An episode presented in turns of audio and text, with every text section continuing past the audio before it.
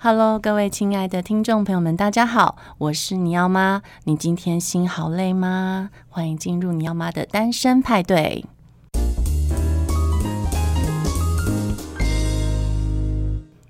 今天呢，邀请到了一个超级大来宾，也是我的超级好朋友，他是中泰美术馆的总监黄珊珊，让我们掌声欢迎他。Hello，大家好，我是黄珊珊。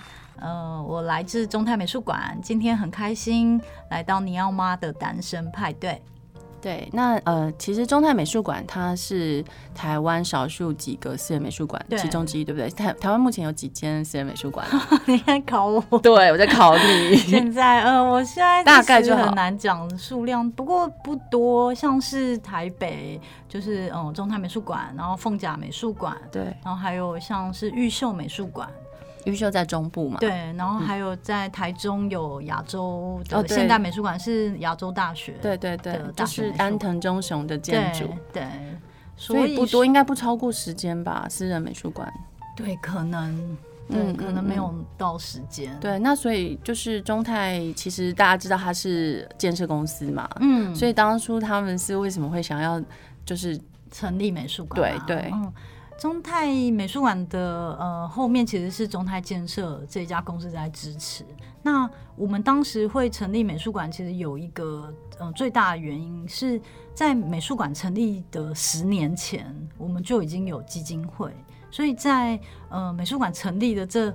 前面的十年之中，基金会其实做了非常多，嗯，所谓的艺术推广，还有建筑相关的教育推广，这种公益性的活动。嗯，那我们基金会最大的目标就是希望可以更多的人去认识所谓的建筑，然后还有城市空间，因为我们认为一个好的城市其实需要有更多的呃人来一起讨论，然后去意识到这个环境是很重要的。对，没错，我记得以前你们早期。基地不在这边嘛，在那个中山创意基地，在双联，在双联站附近一个基地，那时候也办了蛮多次，就是那种亲子的工作坊，对不对？对，就是让小朋友们去做那个城市规划，对，我觉得非常有意义，很有意思。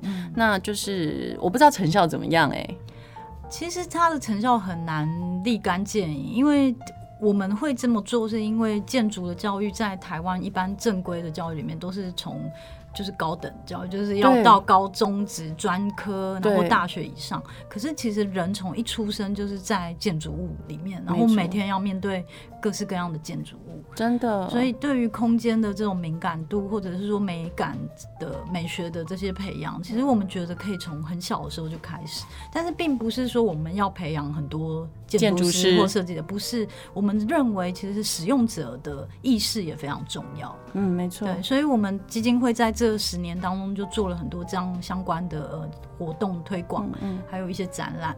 那但是因为过去这十年我们没有一个我们自己的空间，所以一直不断的在台北各个地方游移，嗯，然后就是像游牧般的。嗯，那所以在。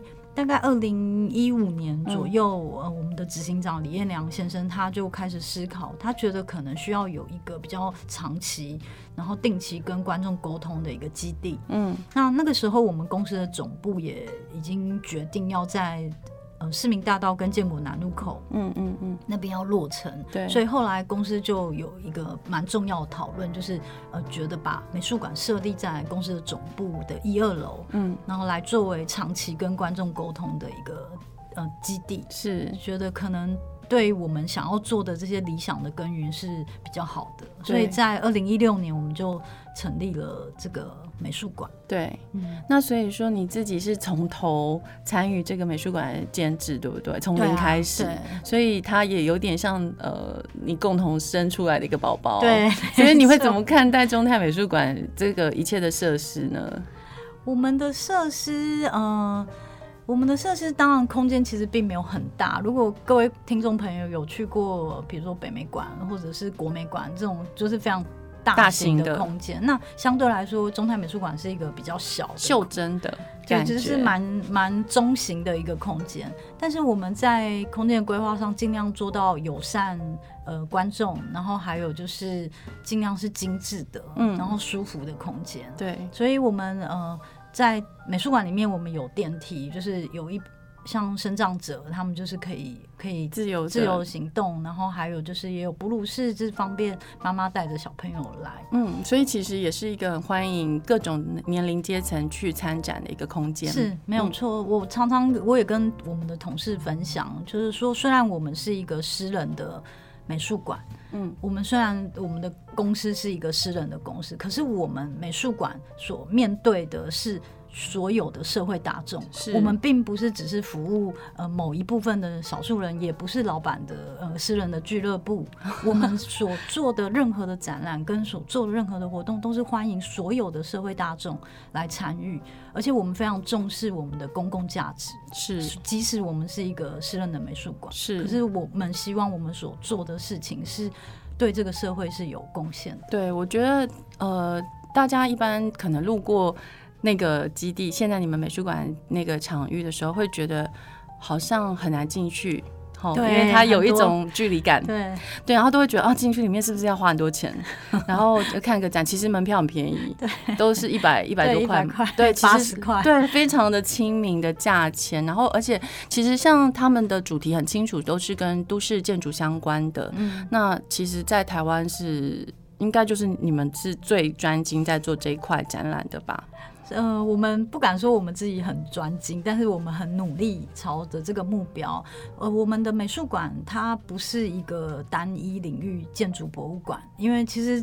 在台湾是蛮多人在呼吁需要一个建筑博物馆，但是我们美术馆其实并不是只是在建筑而已，我们更关心的是整个城市的议题。对，所以我们会策划建筑展，嗯，但是我们也会策划当代艺术的展览，是，然后透过当代艺术来去思考所谓城市的议题。嗯，所以我们更就是期许自己是可以邀请所有的民众，从不管是从设计。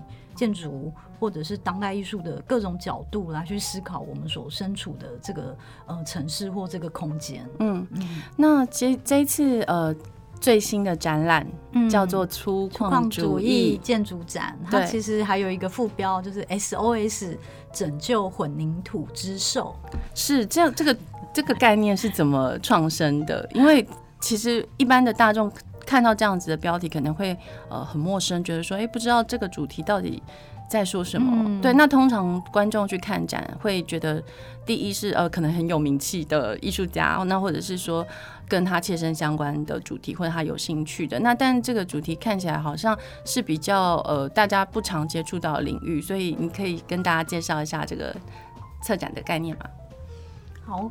嗯、呃，这个粗犷主义建筑展其实蛮特别，它是在呼吁嗯。社会大众，然后要呃去重视或者说要去保存好的混凝土的建筑。嗯嗯，所以我们的标题就有一个 SOS。对，那其实这个计划一开始并不是由中泰美术馆发起，它其实是在二零一五年的时候就开始有一个在脸书还有 IG 上面的一个呃活动 campaign，所以它是一个在呼吁民众去正视呃这个混凝土的保存，然后还有一个、呃、重视的一个 campaign。那它是在这种社区媒体。开始发酵，就是大家就是去拍一些濒临我呃即将要被拆除的这些很厉害的建筑物。是台湾吗？发起的吗？啊，没有，在德国。德国。对，这次展览其实是中泰美术馆跟德国的建筑博物馆共同主办，所以我们是合作。那刚刚讲的这个 SOS Brutalism 这样一个计划，它其实是从欧洲开始的。嗯那呃，为什么会有这个计划？主要是因为这个 Brutalism 就是所谓的粗犷主义的建筑，它是在二次世界大战之后，嗯，然后开始慢慢的崛起，然后影响到全世界，然后开始有很多很很棒的一些建筑设计。可是因为从二次世界大战到现在，已经时间过了非常久，在六七十年，对，所以有很多的建筑物他们开始老朽，然后毁坏。那也面临了一些必须要被拆除的状况，嗯，对，然后再加上就是近年也有很多的环保的意识提高，所以大家可能对于混凝土就是会有一些觉得它是比较不环保或负面的一些呃这种既定印象，嗯，所以他们的命运就是慢慢的变得非常的危机，嗯，但是其实在这一大批的战后。粗犷主义的建筑物里面，它并不全然都是只是粗制滥造，它其实里面有很多是很好的建筑物。嗯，所以这个 SOS Brutalism 这个计划，这个 campaign 其实就是希望可以让大家去理解它的呃粗犷主义是什么，然后为什么它有需要被留下来。对，为什么呢？呃，我们可以想一下，我们现在所看到的这些古迹，对，可能都是比如说一百年或两百年以上的建筑物。对。可是我们想一想，如果说我们今天的后代，就是、嗯、呃过了五十年，对，或再过了一百年之后、嗯，其实那个时候的人，他们已经看不到我们现代，嗯，就是我们现在活在这个世界上，我们所使用的这些建筑物、嗯，所以它其实是一个为了未来做呃保存跟保留准备的一个活动、哦，因为我们现在的所谓的这些建筑物的保存都是。时间后，对，就是非常非常久远以前的建筑、嗯。那当然，那个是非常重要的一个历史建筑，但是。对于所谓的近代跟现代的建筑，我们可能也需要开始有一些意识，尤其是对于这些比较好的建筑物、好的设计，我们其实需要多一些了解。嗯嗯嗯。所以在这一次的展览里面，我们除了介绍国际的这些案例之外，嗯、就是国际的很棒的建筑物之外、嗯嗯，其实我们新增加了台湾的研究。嗯。那这个也是我们中泰美术馆呃非常重视的，就是说我们不是只是把别人的。呃，策划内容拿来巡回而已。嗯。我们其实新增加了台湾部分的研究，嗯，然后做了六个案例的非常深入的研究，还有策展台湾本土的案例，嗯，是不是？对。哇，那应该花很多成本吧？因为研究。这些建筑物它的历史啊，然后它的材质、设计理念等等的，嗯、我们跟呃台湾的建筑研究者王俊雄老师一起合作，嗯嗯嗯嗯、然后共，然后也邀请了六个学校的老师一起参与这整个筹备的过程。哦、所以，我们这次的展览呃蛮特别的，就是除了把国际的这些案例之外，然后加上台湾的内容，而且我们还跟六个学校的老师跟学生一起合作。嗯，那这些老老师跟学生他们所参与的部分，其实就是把这个呃展览里面有六个非常重要的案例，嗯，然后他们去自己去收集资料，然后把平面图画出来，然后再把它画成三 D，然后再把它做成模型。所以观众这次来我们美术馆看这个展览的时候，当然会看到很多历史的照片或者文字的叙述。嗯除此之外，还会看到非常巨大的模型。巨大，对，就是呃，可能比如说有到一比二十、一比五十，就是非常大尺度的一个模型。嗯嗯嗯。那为什么我们要特别邀请这些学生来参与？第一个是我们觉得这种从研究到做模型的这个过程，可以让学生可以更了解到这个建筑的一些历史跟设计。嗯，它是一个学习的过程。对。因为我们大可直接把模型从德国运来，或者是说委托一个模型制作的厂商。对。可是那其实，在展览的呃筹办的过程，其实比较缺少这种教育的意义。没错。所以，所以呃，虽然要跟这么多的老师、学生沟通，其实蛮。就是蛮花时间的，嗯，然后我们同事也蛮辛苦，可是我们觉得这个比较有意义，所以我们就这样做。那除了这个之外，我们其实也希望带给观众一个比较不同于过往只是看图片的认识建筑的方法。嗯，因为像这种。粗犷主义的建筑其实都非常巨大，对对。为什么我们说它是混凝土之首？就是它是非常巨大、庞大的建筑。所以，当我们真正在这个建筑物旁边的时候，人是很渺小的。嗯，你看不到这个建筑物的全貌。嗯，你只会看到它的一部分，或者你会觉得你自己好像被包覆。嗯嗯。可是，当我们用模型，嗯，来去。介绍这个建筑物的时候，其实我们是可以看到这个建筑物的全全貌整体，那就可以进而去了解这个建筑物跟它旁边的这个空间的关系，嗯，还有就是呃它的设计上面的一些特色。那为什么混凝土大家会觉得不太好？哦，因为它就是比较不环保啊，它就是材质上面是它是土不是吗？它是 水泥加一些沙，然后对呀、啊，那不是一样？它分解之后一样可以回到大地吗？但是如果跟木材相关的比较，它其实是比较不环不环保的材质。但是混凝土有一个特色，就是它其实跟水一样，嗯，就是它是可以，它是用灌模的方式去塑造那个建筑物的形体。体嗯、所以为什么我们这次展览会觉得它是有呃值得被介绍，是因为它其实基在战后。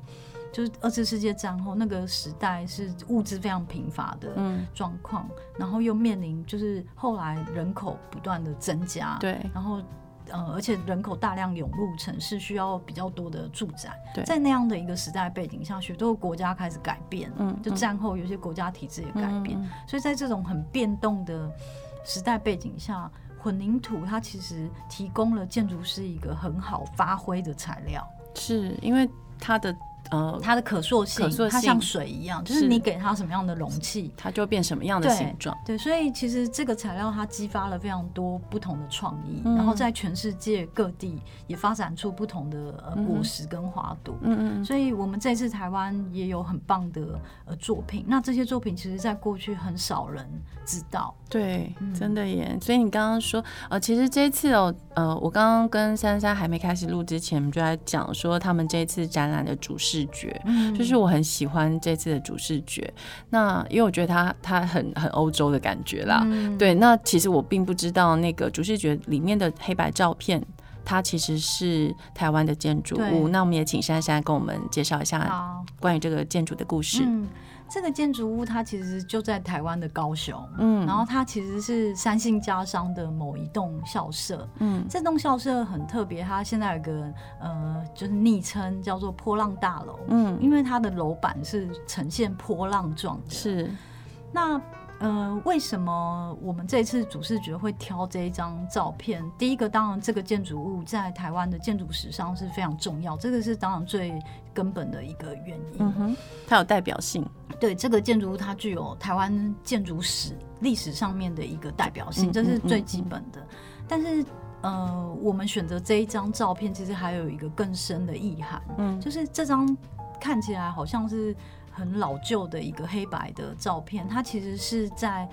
一九六五年，三信家商的毕业纪念册里面的一张老照片。那你们是怎么找到的啊？哦，我们就是因为要做研究嘛，所以就跟校方有沟通，然后去收集很多相关的资料，就在那个毕业纪念册里面发现了这一张完整的记录了当时刚落成的这栋破浪大楼的整个形体。而且不是只有建筑物而已，还拍到当时使用这个建筑物的老师跟学生，他们非常自自然的、自由的在这个空间里面生活的样子。所以你们当时发现这张照片，应该是很兴奋吧？没错，就是欢欣鼓舞，觉得我们找到一张非常有人味，然后嗯、呃，又可以完整的呈现这个。建筑物样貌的一张照片。对对，你要吗？讲到一个重点，就是呃，中泰美术馆办所有的建筑展，嗯、我们其实都并不是把焦点放在说建筑设计有多厉害，嗯、或者是建筑师是。嗯，神，我们并没有要造神，而是我们认为重点是这些建筑物它如何，它为什么会出现在这个社会，然后建筑物跟人还有社会之间的关系，才是我们美术馆策划展览的重点。是，所以这张照片它非常完整的去体现了那个时空背景，嗯、就是在。战后，战后婴儿潮。那个时代，然后还有就是使用这个空间的这些人，嗯，然后他们跟这个建筑物之间的关系，嗯、所以我们觉得这张照片就是可以作为我们美术馆办这个展览的一个精神，嗯，所以这个精神不是只是说，嗯、呃，这栋建筑物它拥有这样的一个特色而已，其实我们是本着这个精神，就是去看所有。在这次展览里面的建筑，我们都是从它的一个社会背景的脉络去思考，这个建筑为什么会出现在这边？嗯，那它对于这个社会又造成什么样的影响？对，所以说，如果现在观众朋友们看，呃，听众朋友们，所以说现在听众朋友们，如果你们看完这个粗犷主义展览呢，也想看看这个波浪大楼的本尊，其实是可以到高雄。是的，没错。三信家商吗？他现在还在那里，对不对？对那我们办这个展览，其实还有一个呃，就是目目目标目的，就是因为其实像刚刚提到这些建筑物，他们从一九六零年代到现在已经过了非常久，所以它建筑物就是因为风吹雨打，就是也会开始慢慢的呃老朽。对对对，对，然后所以其实更需要有呃大家的关心，然后或者是说他可能需要一些保护跟修复维护。对对。不过像这种在校内的建筑物，是不是它的它的维修的这个成本是校方要负担，还是说政府？OK，校方负担的话，那就就是总务处，总务处你们加油，因为我我想这个预算应该，呃，对于这么一个庞大的建筑物来讲，它对校方来讲肯定是一个很巨大的压力压力，所以其实时不时会觉得说政府好像是可以再做的更多。对啊，没错，是不是？就是我们办这个展览，其实也是除了就是让。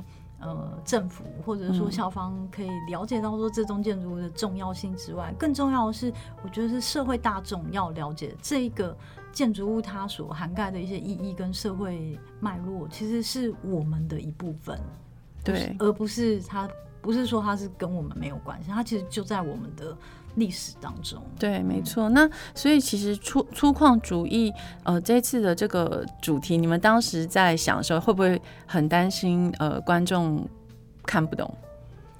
呃，会有一点点，但是其实粗犷主义其实并没有那么难理解。嗯，它其实定义非常的多元，而且一直到现在，它还充满了争议，然后也很百家争鸣。